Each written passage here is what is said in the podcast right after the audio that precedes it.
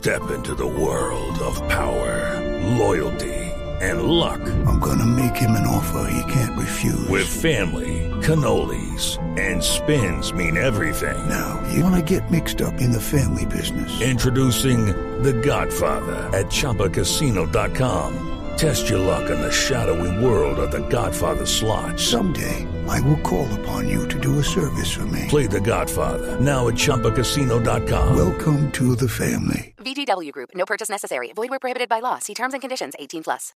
Lucky Land Casino asking people, "What's the weirdest place you've gotten lucky?" Lucky? In line at the deli, I guess. Aha, in my dentist's office. More than once, actually. Do I have to say? Yes, you do. In the car before my kids' PTA meeting. Really? Yes. Excuse me, what's the weirdest place you've gotten lucky? I never win and tell. Well, there you have it. You can get lucky anywhere playing at LuckyLandSlots.com. Play for free right now. Are you feeling lucky? No purchase necessary. Void where prohibited by law. 18 plus. Terms and conditions apply. See website for details.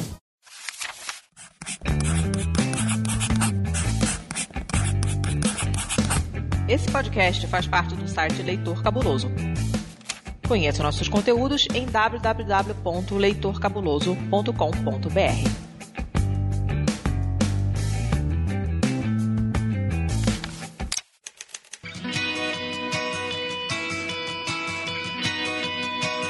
Perdidos na Estante, o seu podcast de adaptações literárias do site Leitor Cabuloso.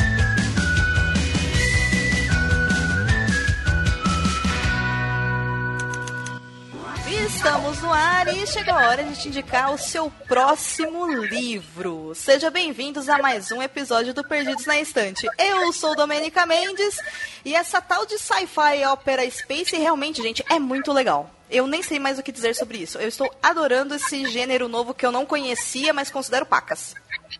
Oi, eu sou Camila Vieira e eu queria saber onde eu encontro esses nanóbios cosméticos pra ver se eu mudo de cabelo todo dia. Olha, isso é a minha cara, viu? Eu não queria falar nada, não. Eu já pintei meu cabelo de rosa, de roxo.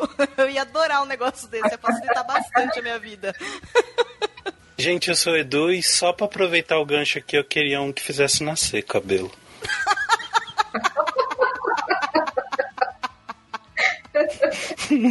é triste.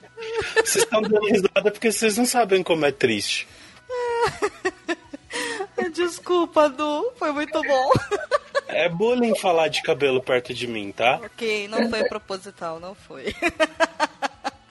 E nesse clima de cabelos iranos e space opera, hoje nós trazemos um livro nacional chamado Jogos de Guerra, para que vocês conheçam um pouco mais sobre a maravilhosa literatura fantástica e ficcional brasileira. Vocês já sabem, né? Hashtag BR, mas só depois da nossa breve sessão de anúncios das nossas redes sociais.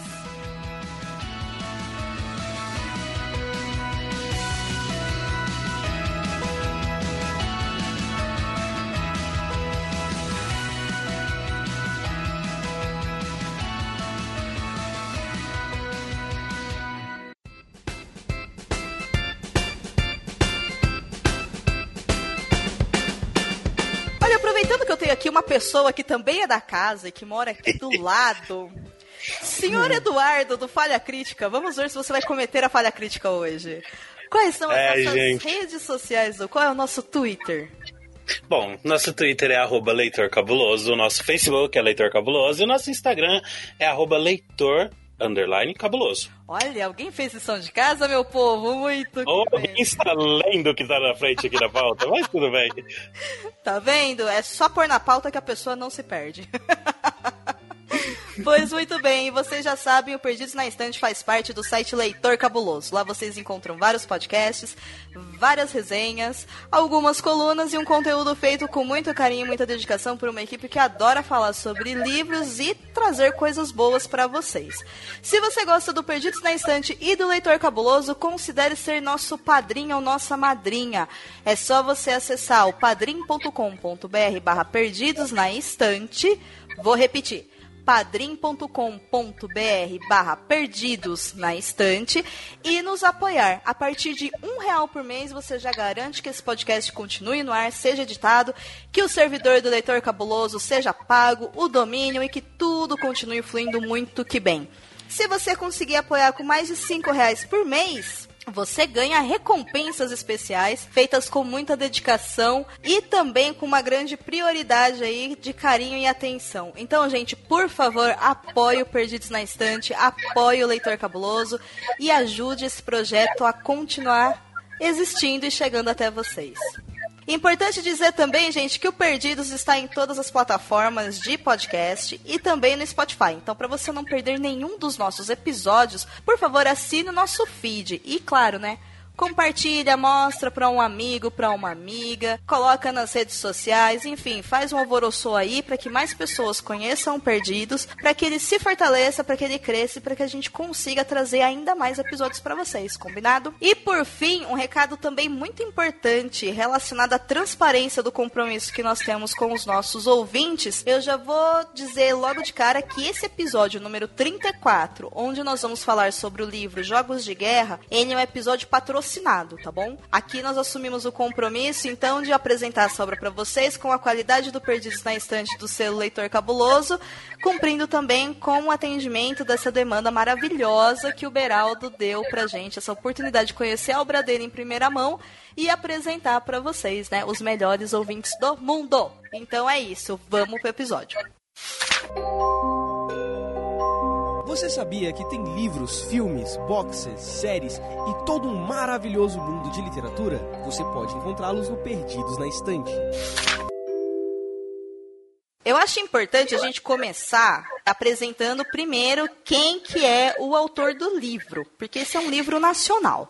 Então, assim, sem muitas delongas, o livro Jogos de Guerra, ele foi escrito pelo João Marcelo Beraldo. O nome artístico dele é J.M. Beraldo. O Beraldo ele é historiador, ele é game designer e também é escritor. Ele é carioca, nascido em 79, mas segundo ele mesmo, ele se considera um nômade por natureza. Ele já morou em Lisboa, já morou em Florianópolis e agora está morando em São Paulo, junto com sua esposa, sua filhota, segundo ele, sua cachorra psicótica e pilhas infindáveis de livros e jogos acumulando poeira. Deve ter um monte de coisa perdida naquele estante, sabe? Mas enfim, né? Vamos lá. O Beraldo ele começou a carreira como designer gráfico e ilustrador ele trabalhou nessa área desde a sua adolescência e depois acabou decidindo, em meados ali dos anos 2000, a investir mais seriamente na sua carreira de escritor. E a primeira série que ele criou foi baseada no universo fantástico, inspirado em Star Wars, e em séries de ficção científica como Firefly e Cowboy Bebop. E nessa época ele já estudava sobre criação de jogos, já palestrava em universidades sobre o tema de ficção científica, RPG e tudo mais que eram áreas aí que não eram tão conhecidas e tão faladas no Brasil e tudo mais. Ele tem vários livros publicados, ele tem vários contos publicados, e o bacana do Beraldo é que ele é um escritor que ele consolida suas obras em mais de um universo. Então ele lança romances, lança contos e lança jogos também do universo que ele está criando. Esse livro do qual nós vamos falar hoje, que é os Jogos de Guerra, ele é o segundo livro de uma série que se chama Véu da Verdade. O Véu da Verdade é o primeiro livro que também dá o um nome a esse universo, como vocês puderam perceber, e ele foi lançado em 2005. Os Jogos de Guerra ele chega aqui em 2019, mas os dois livros, apesar de serem do mesmo universo, eles não têm nenhuma necessidade de leitura prévia uma do outro para você poder ler. Ou seja, tanto faz você ler Jogos de Guerra primeiro ou ler O Véu da Verdade, eles são independentes, apesar de coexistirem no mesmo universo. Então vale a pena, caso você não tenha conhecido ainda O Véu da Verdade, você pode conhecer sim os Jogos de Guerra. No mais, por fim, o Beraldo também tem contos publicados em várias plataformas e também na maravilhosa da revista Trasgo. E ele é o vencedor do Prêmio Argos de 2016 por um outro livro seu chamado Império de Diamante. Se vocês quiserem conhecer mais sobre as obras e sobre a vida, enfim, sobre todo esse universo criado pelo Beraldo, é só vocês acessarem o site dele, que é jmberaldo.com. Lá vai ter a dica de tudo isso, tem a vida dele, tem as obras, enfim. Tá bem legal o site, vale a pena conhecer. Dito tudo isso, senhor Eduardo, por favor, tenha as honras de nos fazer uma sinopse sobre jogos de guerra, o nosso tema de hoje. Dito tudo isso, só queria dizer que eu, eu gosto muito dele só por ele ser historiador e gostar de Cowboy Bebop. Isso já, já ganhou muito ponto comigo, pessoalmente, tá? Só queria fazer essa vírgula aqui. tá unido Cara. na raça, né? Na classe. É, historiador gosta de Cowboy Bebop e é RPG, tipo, beleza, ele já poderia ser meu amigo. Não é? É, é só o que eu exijo. Tá certo. Vejo possibilidades após essa gravação. né? Vamos lá. O livro, ele se passa mais ou menos, é, é a história de, tipo, imaginem um mundo que a gente conhece de repente, boom, alienígenas existem. E tudo isso vai, obviamente, mudar toda a tecnologia e tudo que acontece na Terra e o jeito que a gente vive. Tem uma série muito boa que a gente assistia aqui, e a gente vive citando, eu e o Basto, volta e meia, que é a lógica humana acabou a partir do momento que os alienígenas chegaram. E esse livro vai explorar basicamente isso. Ele vai se passar um tempo depois dessa descoberta, o mundo já está todo redividido por causa de guerras e de dominação, e a Terra, basicamente, ela já está dividida de outra, de outra maneira exércitos se uniram, nações se uniram, e uma coisa que eu gosto muito no livro, ele vai se passar aqui no Brasil uma boa parte. O protagonista, a história da galera, eles são basicamente brasileiros, com uma tecnologia diferente. Explode uma guerra, uma revolta, e o Major Ferreira ele é mandado lá para resolver esse problema, para ver todo o exército brasileiro vai como aliado,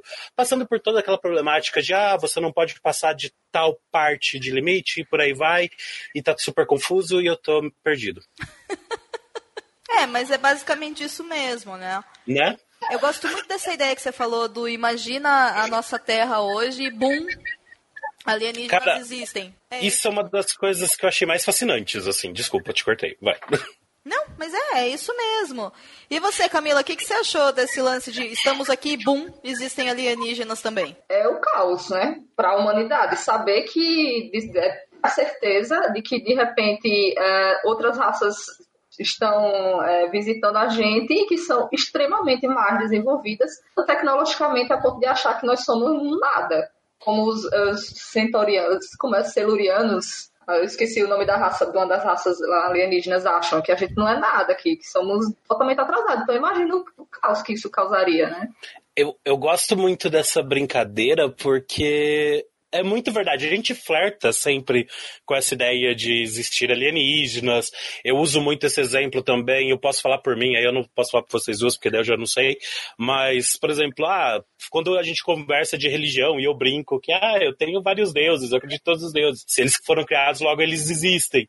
E daí a gente às vezes dá de cara com alguém que, tipo, de fato acredita nisso de verdade, leva, tanto aliens ou deuses, ou seja lá o que for. Eu acho muito impressionante, sabe? Porque a realidade realidade daquela pessoa é muito diferente da minha, por exemplo. Então imagina de fato alienígenas chegando. Ou tudo aquilo que você tem como real, como isso aqui é, é o certo, isso aqui é o errado, acabou, porque foda-se, velho. Toda tua lógica é ligada ao ponto de que só existem humanos. Você brinca com ETs, mas é só imaginação, é só brincadeira. Agora não é mais. Eu, eu, acho isso muito da hora. E a gente tem uma cultura muito é, baseada em, enfim, em ficções, né, em filmes dos Estados Unidos, que sempre colocam essa descoberta da vida alienígena como algo que eles tendem a ser tóxicos, né, ou perigosos para a existência humana, e eles têm um grande desejo de dominação no planeta Terra, porque nossa, a Terra é o último planeta a ser habitado e tal. E, e se de repente a gente só olha e fala, hum, o universo realmente é um universo, não é mesmo? E nós não somos mais esses seres tão dominadores e sapientes e controladores e tudo mais. Isso dá uma baixada de bola na, no egoísmo e na forma como nós nos portamos e muda até mesmo a forma como a gente se coloca, porque obviamente, né, que por sermos uma raça, né, uma espécie que é bastante territorial, a gente vai querer defender e a gente vai querer atacar. Só que nesse universo que o que o Beraldo cria, os humanos eles têm uma tecnologia muito inferior perto das outras, mas isso não né? significa que é insignificante, né? É necessário. Mas mesmo assim, cara, o mundo está todo ferrado, entendeu? Tipo, não tem mais o que era antes, entendeu? Sei lá, metade da raça humana já era. E aí, como é que a gente vai lidar com somente metade do planeta funcionando, metade das pessoas e esse universo inteiro e, e guerras? E ah, é, é, interessante, algo a se pensar aí. Uma das coisas que eu achei mais legal na ideia do livro, isso não é um spoiler, porque é, bem no, no começo, é, é, o que eles contam na, na historinha ali, né, de como o mundo está agora, que o ser humano, ele brinca com um pouquinho dessa tecnologia alien que é bizarramente antiga para eles. A gente consegue um pouquinho disso e olha a desgraça que a gente faz no mundo, saca? O mundo é dividido de uma maneira totalmente diferente e, e tá guerra para todo lado. Não que não tenha guerra para todo lado agora, tá, gente? Só que é muito maior porque parece que tá todo mundo em guerra o tempo inteiro, porque todo mundo tem muita tecnologia e muita arma. E eu acho isso muito legal porque, tipo, o problema são os humanos no fim das contas, sabe? Eu também acredito que, que, que seria algo bastante realista também. É, é bastante crível, né? Pelo que sabemos da história da humanidade, da forma como a gente se comporta, que não dá muito certo, né? Uma tecnologia diz que pode ser utilizada para extermínio em massa, adivinha o que, que nós vamos fazer, né? Nós, assim, nós humanos que chegamos no poder e podemos decidir sobre os outros por algum motivo, né? Não sei aonde que ficou determinado que pessoas no poder podem decidir sobre vidas, mas enfim. Quem ouve os podcasts aqui da casa vê que todo mundo aqui é uns esquerdista louco que só quer energias positivas e, e aplaudir o sol. Mas é isso aí. Não, a gente não faz isso. A gente não vai no arpoador bater palma pro sol nascer e deitar. Mas porque é... a gente gosta de acordar tarde, mas. é porque a gente grava podcast até tarde, então a gente não consegue é. nascendo. Mas... mas brincadeiras à parte, a gente tem sim né, essa questão de pensamento crítico aqui. E é isso, os nossos ouvintes também gostam e faz parte, mas são coisas que a gente tem que pensar mesmo, e eu acho que o grande X da, da ficção científica, a gente falou bastante disso no episódio sobre o livro da Beck Chambers, o A Longa Viagem a um Pequeno Planeta Hostil, que também é uma space opera, que justamente... Maravilhoso. Nossa, Deus, assim, hashtag me adota Beck Chambers, né? Por favor. Uh, essa questão que a ficção científica tem esse compromisso, essa característica e essa incrível possibilidade de, na verdade, refletir a quem nós somos e como nós nos comportamos no decorrer da história. E isso é maravilhoso, sabe? Eu gosto muito de ficção científica, eu sou a louca das distopias. Mas Space Opera, pra mim, cara, é um, é um lance todo novo, assim, sabe? Esse é o segundo livro de Space Opera que eu leio na minha vida. O primeiro foi da Beck Chambers, que quem ouviu o episódio, caso você esteja ouvindo e não ouviu ainda, por favor, ouça, porque aquele episódio está maravilhoso. E lê aquele livro, porque aquele livro é, assim, incrível. E esse segundo também eu li e falei, cara, tipo, esse negócio é bom mesmo, sabe? Eu gostei. Mas não é um tipo de universo que eu naturalmente iria atrás, assim, por vontade própria, sabe? Justamente porque a gente tem aquela ideia, às vezes, que a Space Opera é um filme de ação, né? Americano, de ETs e tiro, tiro, tiro, porrada bomba, um ZT, um susto, umas gosma. E não, não é sobre isso. O livro Jogos de Guerra do Beraldo não é também um livro que tem somente ação. Mais diferente do livro da Beck Chambers, não tem como fazer esse perdido sem comparar, em, pelo menos no início. Ele tem bastante ação, né? Então é interessante para quem procura também um livro com descrições de cenas de, de voo, de batalha e tudo mais. Tem também. E eu acho que é muito bem dosado. Então vale a pena, assim, para quem gosta de um livro mais de ação, dar uma chance aí para os jogos de guerra eu também tenho um pouquíssimo contato com esse tipo de livro. Eu, eu li o da Beck Chambers, acho que um outro que pode ser similar àquele Guerra do Velho. O Covil fez um podcast, né, sobre, sobre esse livro. Fez, fez.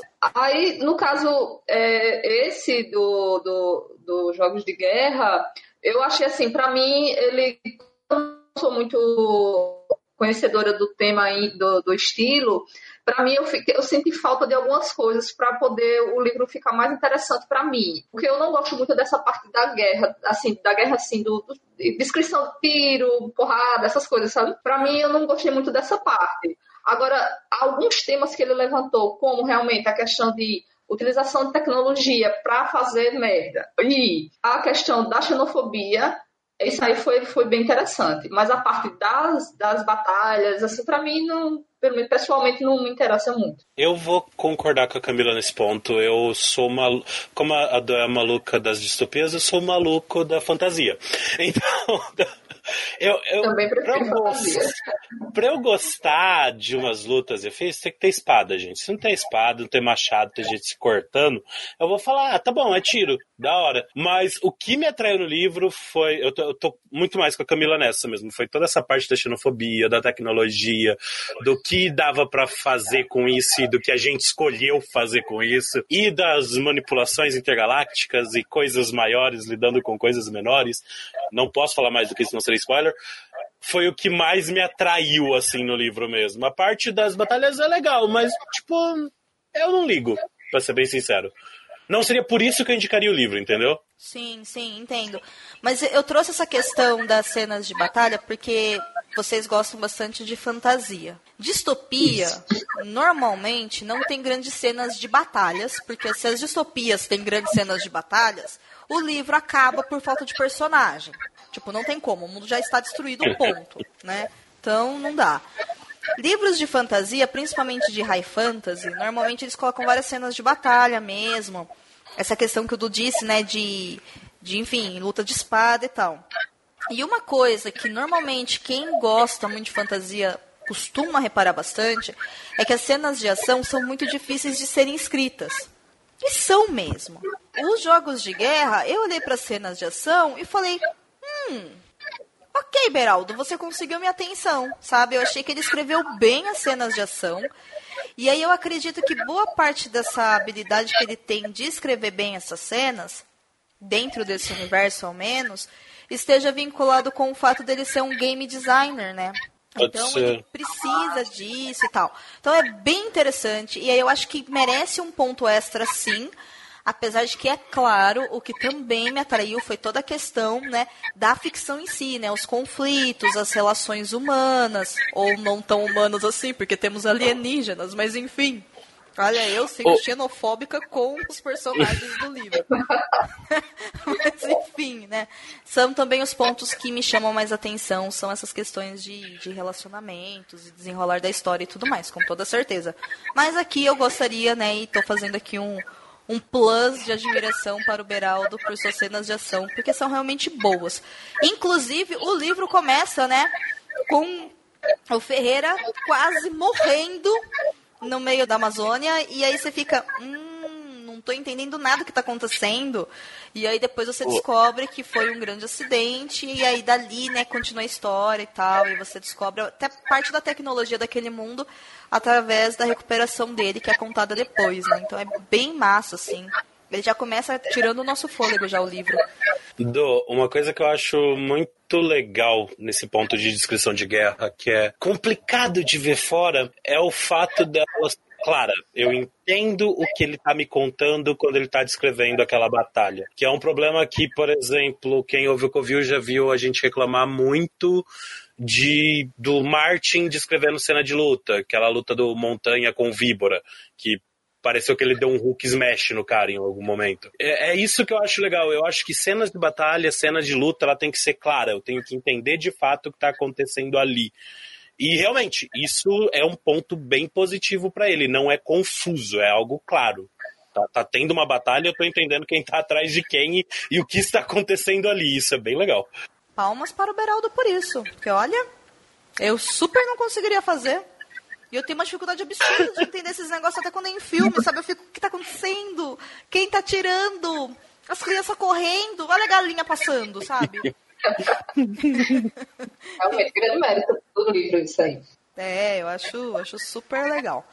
Vocês chegaram a ler mais alguma coisa dele, só por curiosidade ou não? Não, foi o Não. primeiro contato. É, eu também não li nada dele além disso e eu confesso que eu fiquei bem surpresa, assim, sabe? Eu achei. Olha, me surpreendeu positivamente, sabe? Eu olhei e falei: olha só, rapaz. A prática leva a melhoria mesmo, né? Porque ele tem vários. Várias obras lançadas e tal, e eu gostei. Inclusive, eu gostei muito da ideia do, do universo Véu da Verdade, assim. Eu fiquei bem, bem interessada. Provavelmente eu lerei o primeiro quando eu tiver a oportunidade também.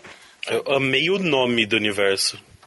Bonito Véu o nome, da né? verdade. Eu, eu gostei muito disso, cara. Que nome da hora. Também achei. Eu, tô, eu gostei também que ele, ele colocou o dia, é o dia da revelação, né? O dia que a Terra descobre que não está sozinha no universo. Sim, e aí tudo muda, né? É quase como o ano zero, né? São Uma coisa que eu achei interessante também, que ele colocou a questão das corporações é, tomando conta da, dos países, né? Então, meio que os empresários é que mandam agora do país. E Me- meio vai como é. É, assim, oficialmente, né, a corporação tomando conta do país e fazendo, pô, independente do que seja melhor para a população, não quer saber de, de, de obter o lucro, né? Tem até uma. Eu, eu, eu tenho dificuldade de lembrar o nome dos personagens, que é, que é a, a presidente dessa corporação. Raiza. Bem... Raiza, pronto. Né, que ela tem uma parte lá que ela não quer nem saber, não, mata esse povo aí que o negócio é construir aqui, né? Então, achei interessante essa parte também. Cara, a Raiza, ou Raiza, né? Não sei. Mas enfim, gosto de Raiza. Raiza é uma mulher. Raiza Crinova, achei aqui. É, que é o nome de uma amiga minha, então eu falo Raiza, não tem como. Bom, sei que, sei que Dona Raiza Crinova, olha, tá de parabéns, viu? Dá vontade de dar uns peteleco nela. É, Ela, ela, é, ela é do mal, assim. Ela é interessante porque, bom, depois eu quero falar disso mais pra frente com vocês, com relação aos personagens no próximo bloco e tal.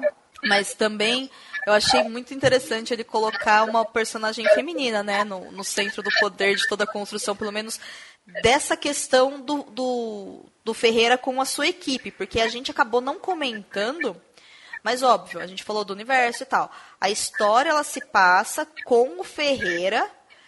Aliás, que nome maravilhoso, né? Nome mais comum do Brasil. Só poderia ser da, da Silva e Souza, né? Pra ser mais comum que Ferreira. Só faltou isso. Né? Faltou um da Silva, mas meu Ferreira é muito bom. O Ferreira, ele tem que, que ir lá pra, pra missão dele e ele tá com essa questão de montar essa equipe nova. E essa Raiza, meu, ela só faz coisa errada pra ferrar os caras, assim, sabe? Com as decisões de negócios dela, né? E é interessante porque não fica nenhuma dúvida de que realmente ela não se importa com nada, ela só quer tirar o dela da reta, né? Ela só quer o dinheiro mesmo, assim, é bem, é bem objetivo isso desde o começo. Bom, mas enfim, a gente esqueceu de falar, mas para você que está interessado, o livro conta. Deixa eu ver aqui se eu acho o número de páginas. Ah, achei. O livro conta com 372 páginas. Como nós já deixamos muito bem claro, ele é um livro nacional e ele foi lançado pela editora Eridanos Book. Vocês conseguem ter, gente, acesso ao livro em versão digital, principalmente. Acredito que talvez no site do Beraldo tenha a versão física. Mas se você se interessar por esse livro, não se esqueça de acessar o post do Leitor Cabuloso desse episódio e comprar através do nosso link patrocinado. Está num preço muito acessível, então vale muito a pena ler o livro aí que a gente está falando com bastante carinho e atenção. E ajuda nós clicando no link. Exatamente, compra pelo nosso link patrocinado, né? Para dar moedinhas para o leitor cabuloso. Ei, você quer encontrar um mundo secreto de adaptações literárias? Sim, mas onde? Perdidos na estante. Bom, gente, vamos cair de cabeça pro espaço, enfim, não sei como é que a gente poderia cair de cabeça no espaço, né? Mas enfim, para falar desse universo que os jogos de guerra traz. Bom, é, nós demos uma pincelada ali, ali atrás, né, falando da questão dessa descoberta de vida fora da Terra. E eu acho que eu gosto muito da forma como, como a, a Camila falou, né? O dia da revelação. E é curioso isso, né? Revelação, né? Não é descoberta, é uma revelação, tem um poder a mais, né? Sim, Ela tava mais bonito. além- é, tava além do controle humano, né? Fomos, nossa, que revelação saber que tem vida fora da Terra. E o livro também ele tem toda uma questão de reorganização das potências mundiais e da questão de colonizado e colonizador aqui no planeta, com bases até mesmo na própria distribuição geográfica que nós temos hoje, né? Vários países, vários continentes e tudo mais. O que, que vocês acharam dessa questão do colonizado e colonizador num ponto de vida na Terra, primeiro eu gostaria de saber, e depois se a gente parar para pensar o como que essa dinâmica pode mudar, se a gente, se a gente analisar a relação entre a vida fora da Terra, as espécies que são é, extraterrestres, comparadas com a questão dos humanos. Que, que vocês acharam desse, desse ponto aí que o Beraldo trouxe na sua obra? Uma das coisas que eu achei legal é essa volta desse eurocentrismo, né? A Europa ali, União Europeia sendo uma potência fodástica, de novo. Eu acho, eu acho isso tão real, cara.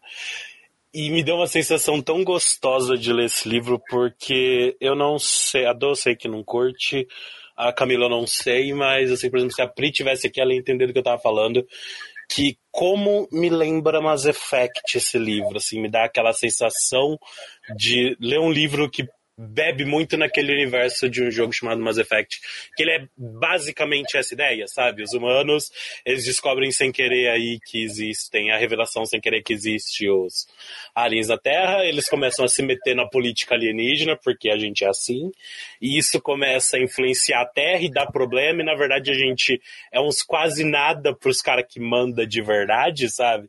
E eles usam a gente como bucha de canhão e como vai lá para dar tiro o tempo inteiro. E, isso o jogo me o jogo, o livro me passa muito essa sensação e vendo toda essa organização política, tudo que a gente ia fazendo e tipo a gente ia cada vez entrando mais em como humano é bosta. Isso é foda. Eu gostei muito da questão do, da equipe do Ferreira e como ela teve tem pessoas de várias nacionalidades diferentes assim e de vários locais, até mesmo dentro do país, assim, né? Você tem um, tem um gaúcho, né? É uma pessoa de vários locais e como o, o autor, ele, ele ficou, deixou a questão do, das gírias, dos sotaques, assim, que ficou bem dividido os personagens, assim, achei interessante essa parte também. É, como as nações tiveram que se unir para poder, se, assim, se unir entre aspas, para poder combater e nego, negociar com os invasores ou colegas alienígenas agora, né? Uma coisa que eu achei legal é que essa xenofobia que até existe aqui entre a gente, brasileiro, com ah, o cara do sul, o cara do centro, o cara do norte, por aí vai, tem toda esse coisa, sumiu ali. A gente tem quem é xenófobo é com alienígena ou com os caras que eram inimigos e tipo, pô, esse maluco era dos inimigos, o que, que ele tá fazendo aqui agora? Ah, ele deserdou, ah, foda-se, por que, que ele tá aqui? É, é, é, assim, né? É muito tipo, foda-se, agora a gente é um grupo, a gente é unido, a gente só não gosta dos outros. Até o cara que é super xenófobo não faz sentido que ele é. Tipo, ele não é contra os caras da equipe, a não ser esses aí porque eles são de fora. É, mas eu acho que isso é natural dentro desse universo, porque a gente pratica xenofobia entre a espécie humana porque a gente acha que a gente é a única espécie do planeta e do universo, entendeu? Então, né? né?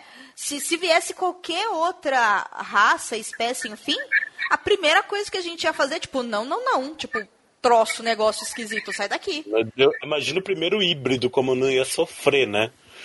É, entendeu? Então, assim, nesse universo onde só tem metade da população humana na Terra ele, a gente está altamente dominado, porque de colonizadores, por mais que você, nossa, você nasceu na Europa, você dominou a América, você colonizou povos, você escravizou pessoas, você criou culturas e blá blá blá blá blá blá. E você é só um ser humano de um planeta que tem uma tecnologia limitada e você não é nada perante o universo. E você é um sobrevivente agora. Então, de colonizadores, a, a espécie humana né, nesse universo ele passa a ser colonizado, né? Cara, que trunfo, porque ele monta uma equipe do Ferreira onde tem dois alienígenas e não tem como não ter esses dois alienígenas, sabe? Gostei muito do alienígena lá do que tem o chifre, né? O Requissa, sei lá como pronuncia. Assim, não gosta dos humanos, né? Porque. E também ele tem uma. A raça dele tem uma acho que se mataram, né, também, porque uns tinham dois chifres, outros tinham um. Briga por, por nada, né? Só refletindo que a gente também briga aqui por simplesmente cor de pele ou o que seja, né? Nossa, isso é muito bom. Assim, eu li isso e eu falei, caraca, né? Como, como colocar críticas sobre espécies que estão criticando outras espécies. Porque é tão maravilhoso a hora que esse personagem chega e ele se apresenta e fica todo mundo meio olhando de lado assim pra ele porque não gosta dele. E aí, ao mesmo tempo, tem toda essa questão do, de alguns personagens, né? Principalmente a Catalina, que é uma personagem maravilhosa, adora a Catalina, e ela Sim. falando, né, olha, a gente tem que respeitar, porque se ele é militar como nós, nós temos que dar respeito pra ele, porque faz parte das nossas obrigações e tudo mais, e eles não querem acolher ele, aí você fala, poxa, mas por quê, né, ela tem razão, né, acolhe o, o moço aí, poxa vida, só porque ele é um ET? E aí o cara vem e fala abertamente que a espécie dele está, sei lá, em extinção porque eles mataram todos os outros porque alguns só nasceram com um chifre e o certo era dois, porque onde já se viu nascer com um chifre só. E aí vira um humano que é o maior xenófobo do livro e fala pra ele: E você acha isso certo? Você exterminar uma espécie inteira só porque um chifre a menos. Aí você fala, cara, tipo, ninguém tá certo ou errado o tempo todo, né? Não, não existe isso mesmo, assim. Dá um exemplo de como é idiota, né, isso. Também. De, de, de matar os outros porque eles são diferentes. Pô, sério, você matou porque o cara tem um chifre, aí você olha pra cá assim, mas a gente mata porque o outro tem uma coisinha diferente. A gente, a gente já matou por muito menos que um chifre a menos. Pois é, pois é. E aí a gente percebe que, na verdade, é todo um lance de construção cultural que o bom senso realmente não existe, né? Caraca. Que tô, tô ficando triste já. Pô, gente, eu vim gravar podcast pra ficar feliz. Vocês Estamos veem- felizes, Du, estamos felizes, mas a cultura ela tem que desenvolver um bom senso. Se na cultura não se desenvolve o bom senso com sabedoria, não tem jeito, entendeu? É Não. extermínio na certa. Não Acontece o que tá acontecendo aí. É, tipo isso. Eu também gosto do Goitai, acho que é assim que fala, que é aquele alienígena super duper evoluído e ao mesmo tempo a descrição dele é igualzinho a qualquer ET humanoide de Varginha ou qualquer filme, né?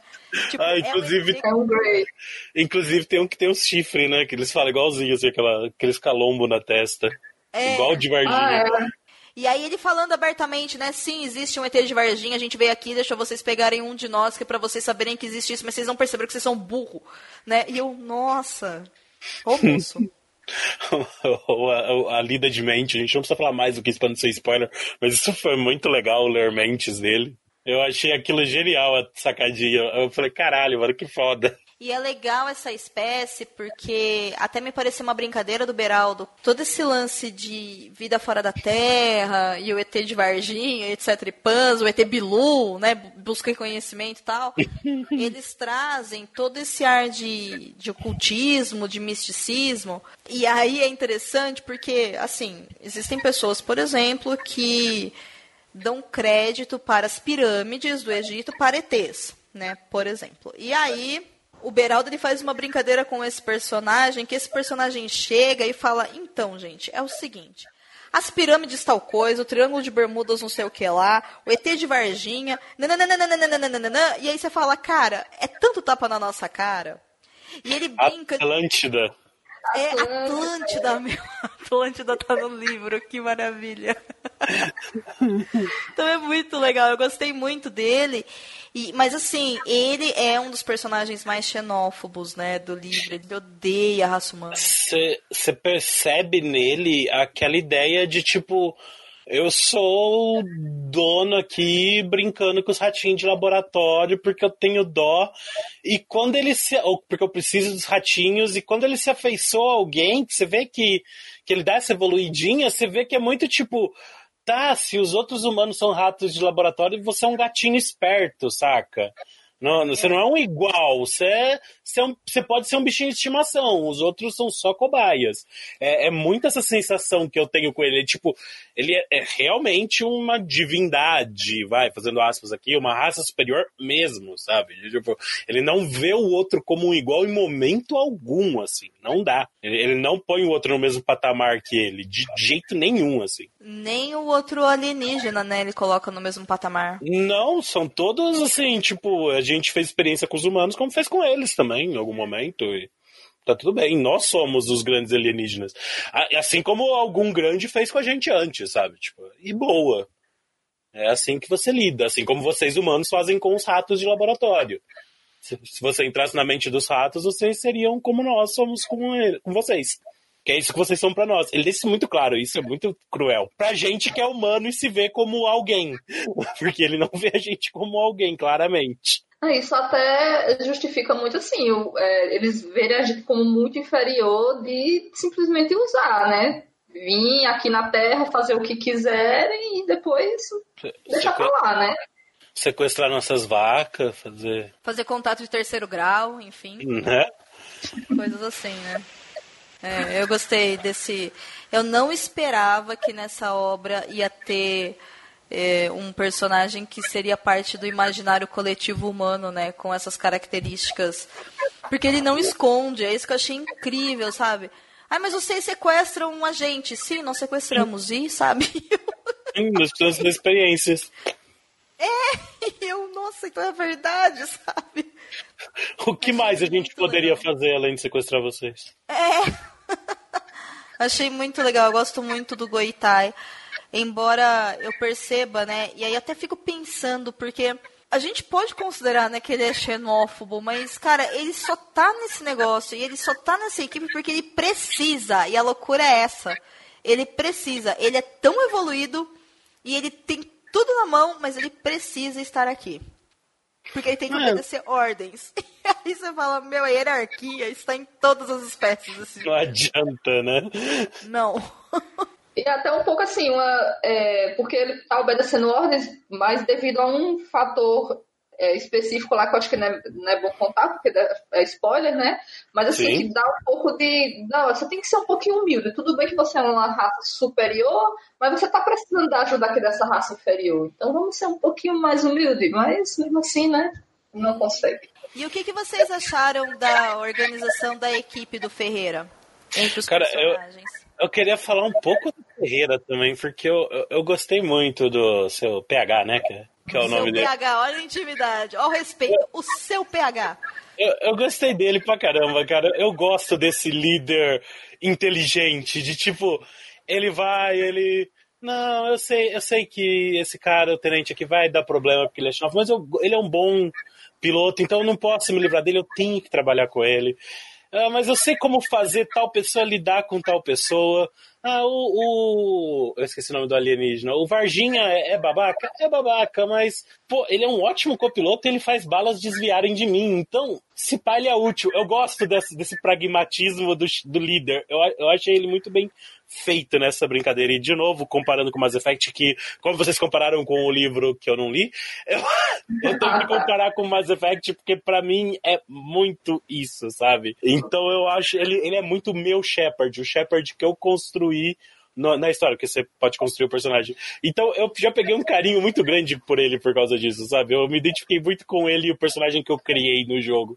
Isso foi muito foda. Eu, eu, eu achei ele, desde a parte dele com a família e conversando, até tudo mais, assim. Eu achei um personagem muito foda. Como ele lida, como ele lidera essa equipe. Eu gostei muito da, da equipe, assim, ela ser bem diversa, tanto com relação a de personalidades, assim, porque você tinha o cara, a menina lá, é a Catalina, né? É, tinha lá um, um, é, tinha uns segredos e também tinha o cara que era meio que namoradinho dela, o Barreto, que era o chato lá, o, o meio xenófobo, né? Aí depois você vem com o alienígena, que também tem um monte de preconceito, mas que depois vai, vai conhecendo melhor, principalmente a Catalina, vai meio que aceitando, né, trabalhar mais com os humanos. Então eu gostei muito dessa diversidade, assim, entre eles, tanto de, de personalidade como de nacionalidade. Ou... Uma coisa que tem que eu gosto muito também nessa brincadeira é do estereótipo, é a mecânica, o piloto, o novato, o, sabe, tipo, o estrangeiro, é tipo, cada um deles tem, tem esse estereótipo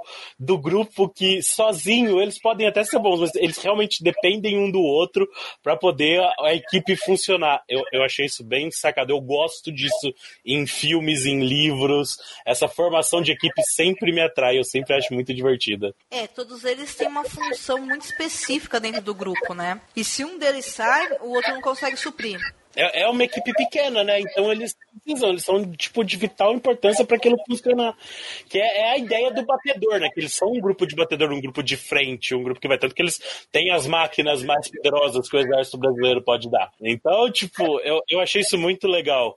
Eu achei um detalhe da hora que a esposa do. É, é a esposa ou é a menina que fazem o, a adaptação para naves e para humanos? Isso eu achei é muito legal. Porque é a, a esposa do PH porque, tipo, eu achei muito foda. Ela quase não aparece, mas ela, tipo. Mano, eu não tinha pensado nisso. Os ETs não têm mãos.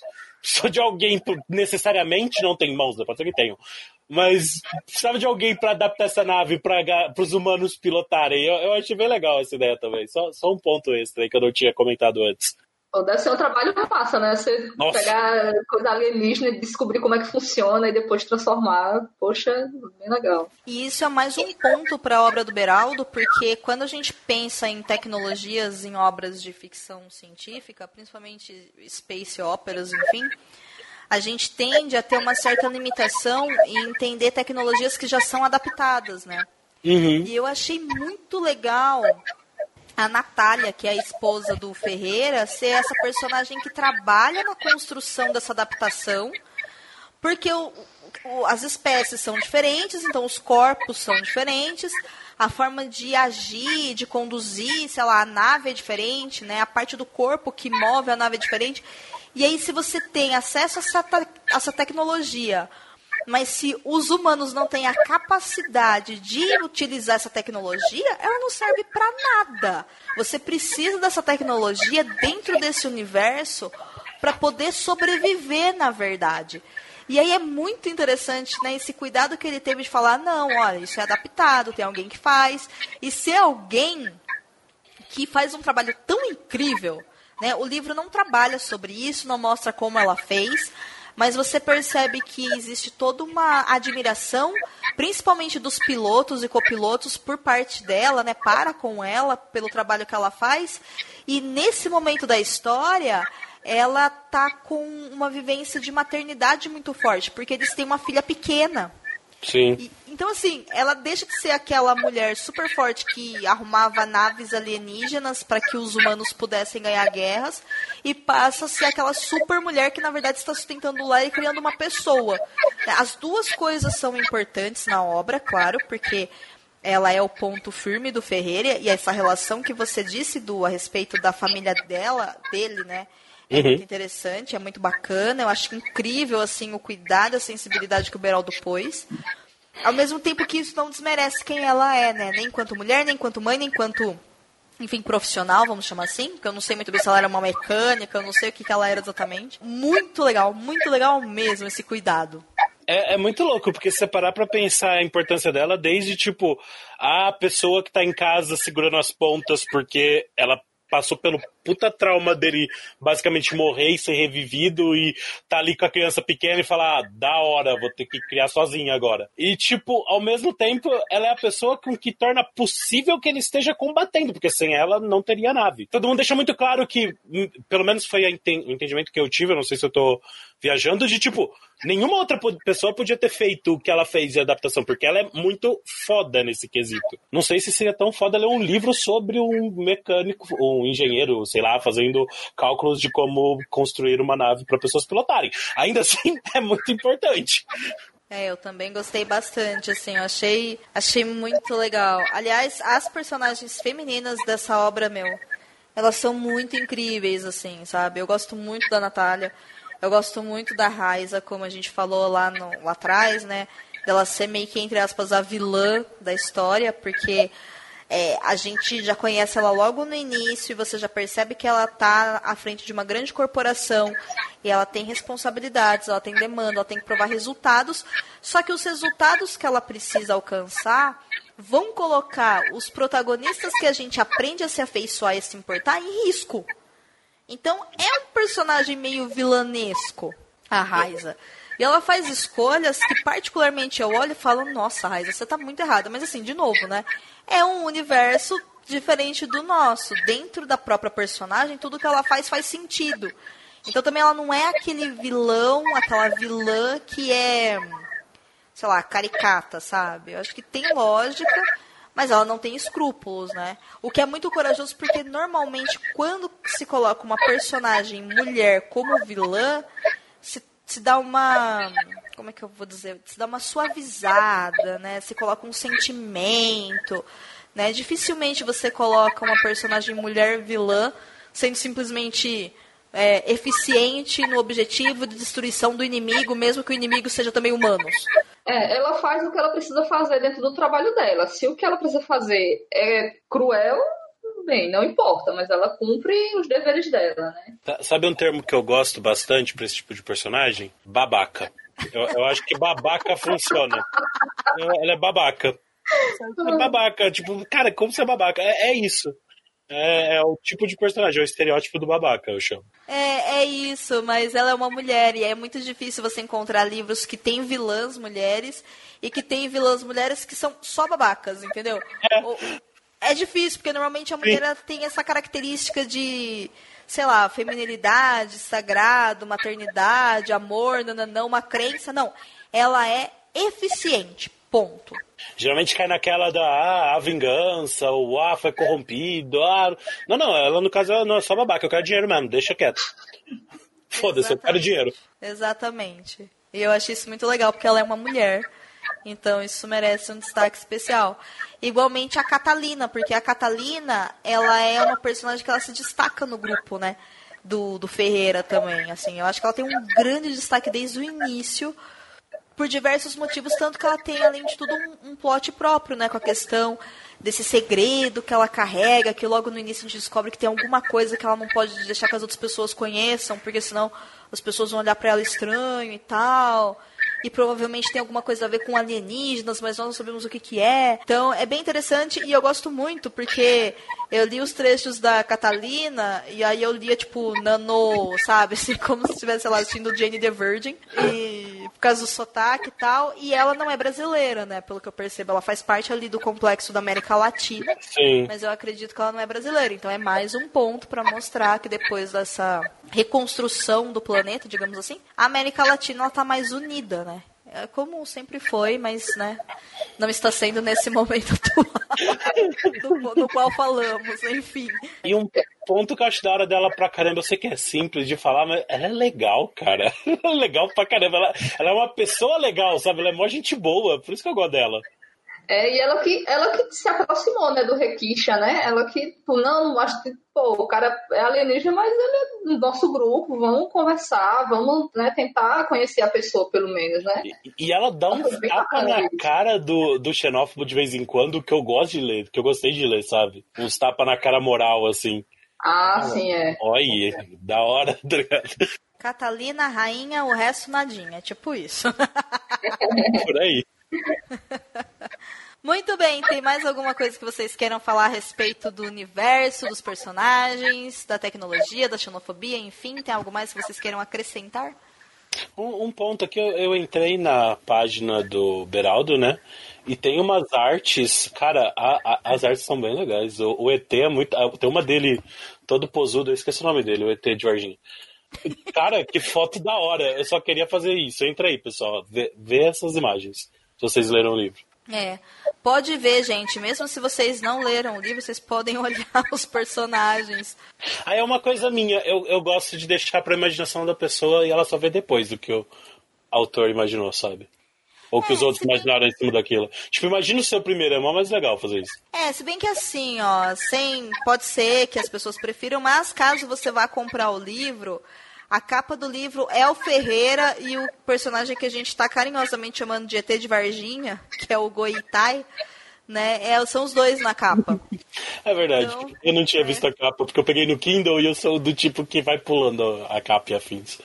Eu sempre vou olhar a capa primeiro. No Sério? Mesmo no Kindle. Sério, eu sempre vou. Primeiro a capa, depois eu pulo até começar o livro. Eu esqueço, eu vou já direto. Tipo, capítulo 1, cadê? Ah, tá aqui. Bom, se você está ouvindo esse episódio, você viu a vitrine dele em algum lugar. Então você já viu os personagens. Porque essa é a capa do episódio. Tem isso, né? Mas sim, eles são muito. Aliás, o desenho é muito bonito, né? A arte é muito bonita. Eu não sei quem fez, mas seja lá quem fez, olha, tá de parabéns, viu? Um traço muito bonito mesmo. Inclusive o Ferreira, né, dá vontade de você chamar ele pra um churrasco, assim. Ele parece bem simpático.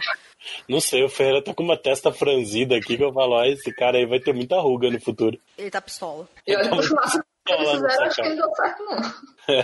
É, também. Não ficou muito bom aquele churrasco lá, aquela hora. Não deu muito certo. Mas enfim, para saber de churrasco, leia Jogos de Guerra. Tem churrasco lá também, gente. É Brasil, né? Tem, tem um pouco de tudo. Tem que ter churrasco, gente. Tem que ter churrasco. Bom, vamos para as notas então. Vocês já sabem, aqui no Perdidos na Instante, o nosso código de notas vai de 1 a 5 selos cabulosos, podendo ter validação de meio selo cabuloso. Então, por favor, senhorita Camila Vieira, qual é a nota que você dá para o livro Jogos de Guerra e o porquê? Bem, é, eu vou dar 3,5 selos cabulosos, porque de um lado, a gente tem personagens interessantes e é, questões como é, xenofobia e utilização de tecnologia para coisas não muito legais, mas tem muita parte de, de guerra, de luta, que para mim, assim, pessoalmente, não, não sou muito fã. Então, como tem muito dessa parte assim, tiro, essas coisas, aí eu, essa nota foi um pouquinho mais para baixo.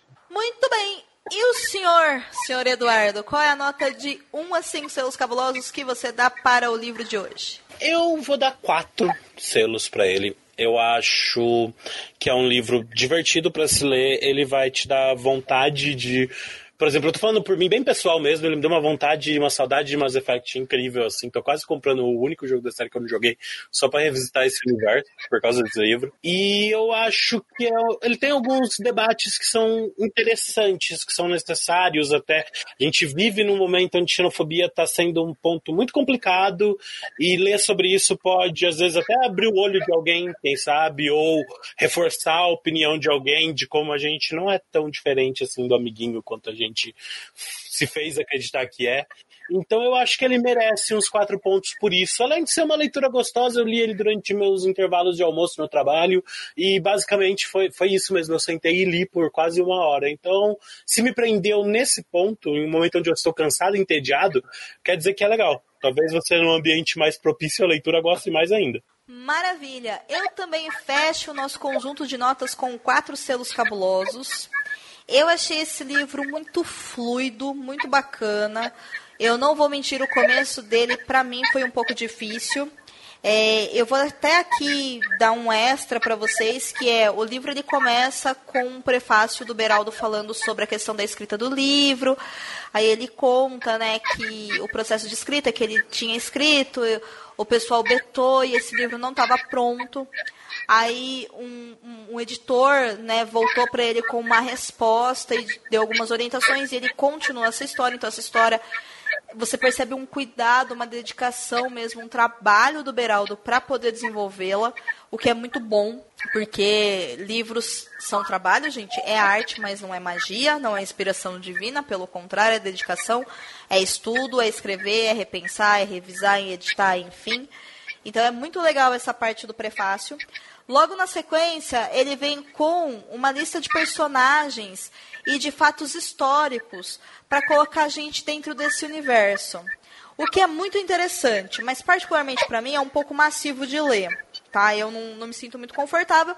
Mas assim, isso também é uma informação simplesmente para você começar a ter uma ideia de que havia algo que aconteceu, a, o mundo era de um jeito, teve o dia da revelação, e aí ele se reorganizou né, geograficamente, em questão de distribuição, enfim, econômica, de renda, etc. e tal.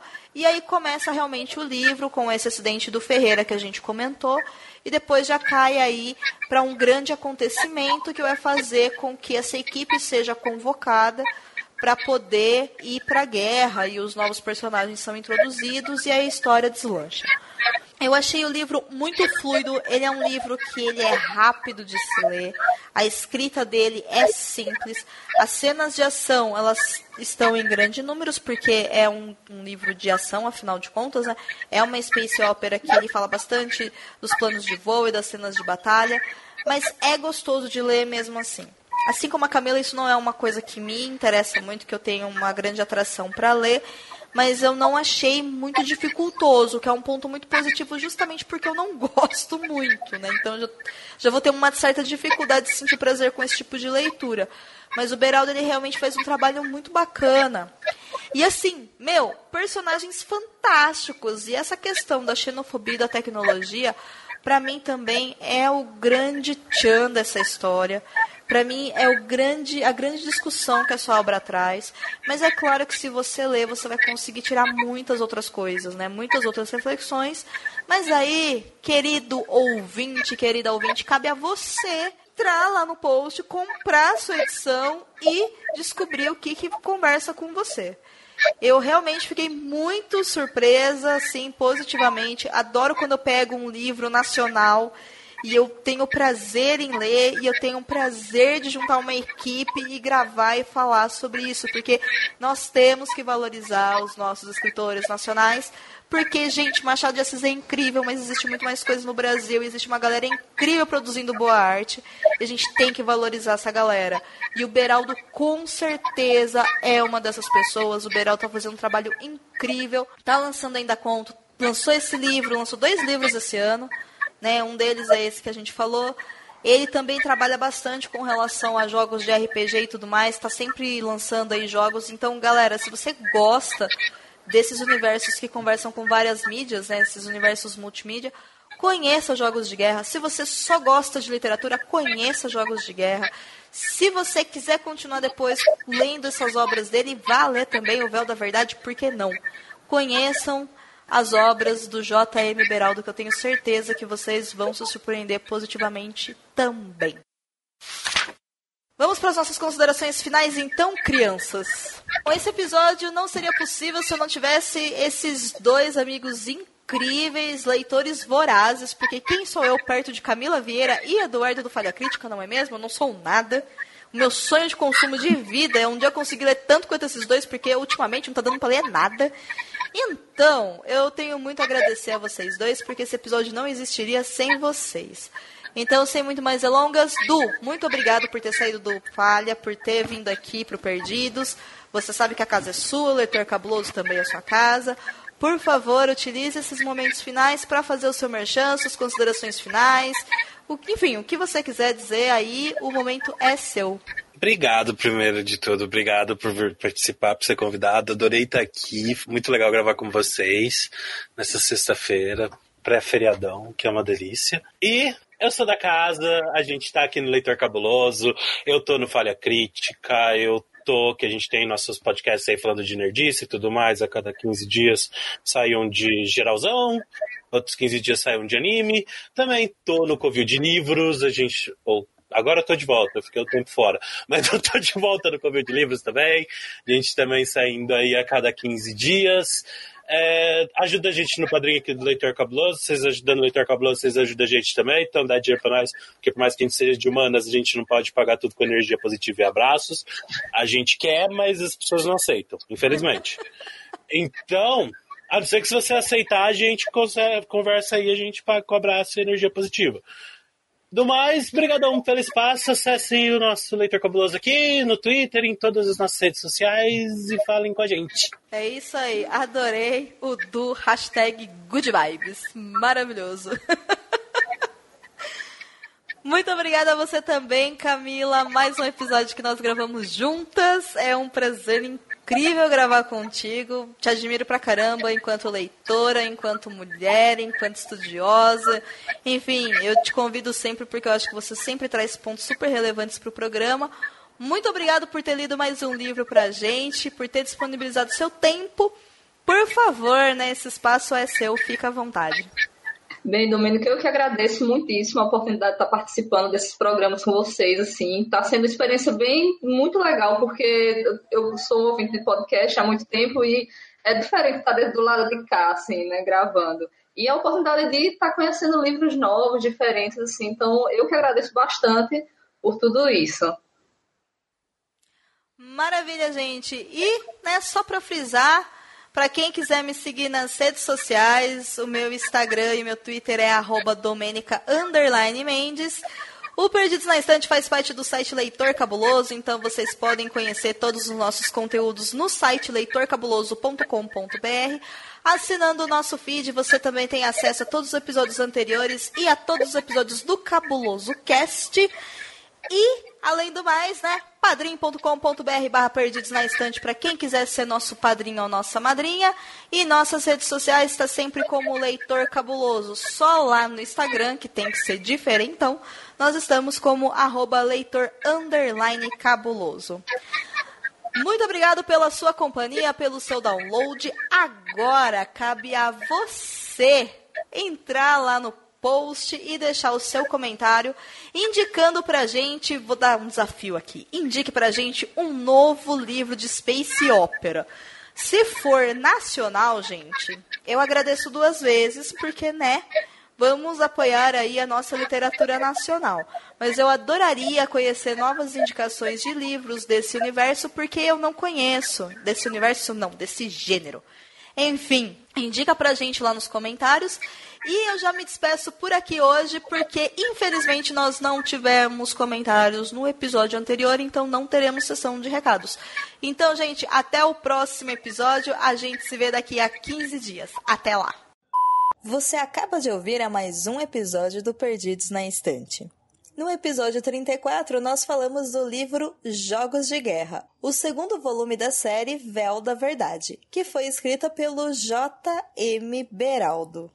O livro foi lançado em 2019, tem 372 páginas e foi lançado pela editora Eridanos Books. A apresentação do episódio foi feita por Domênica Mendes, Camila Vieira e Du.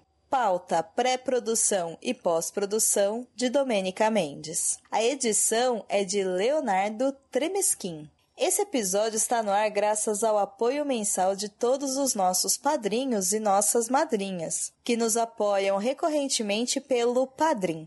Agradecemos a todos vocês que nos ajudam todos os meses, em especial aos nossos padrinhos e nossas madrinhas que nos apoiam na edição de luxo e primeira edição autografada. Muito obrigada a você, Carolina Vidal, Clécius Alexandre Duran, Daisy, Edgar Agawa, Ana Lúcia Merege, Ricardo Brunoro, Marina Kondratovic, Ana Luísa Chinato Vassoler, Renato Farias e Luciana Barroso. Nos encontramos daqui 15 dias para mais um episódio. Até lá!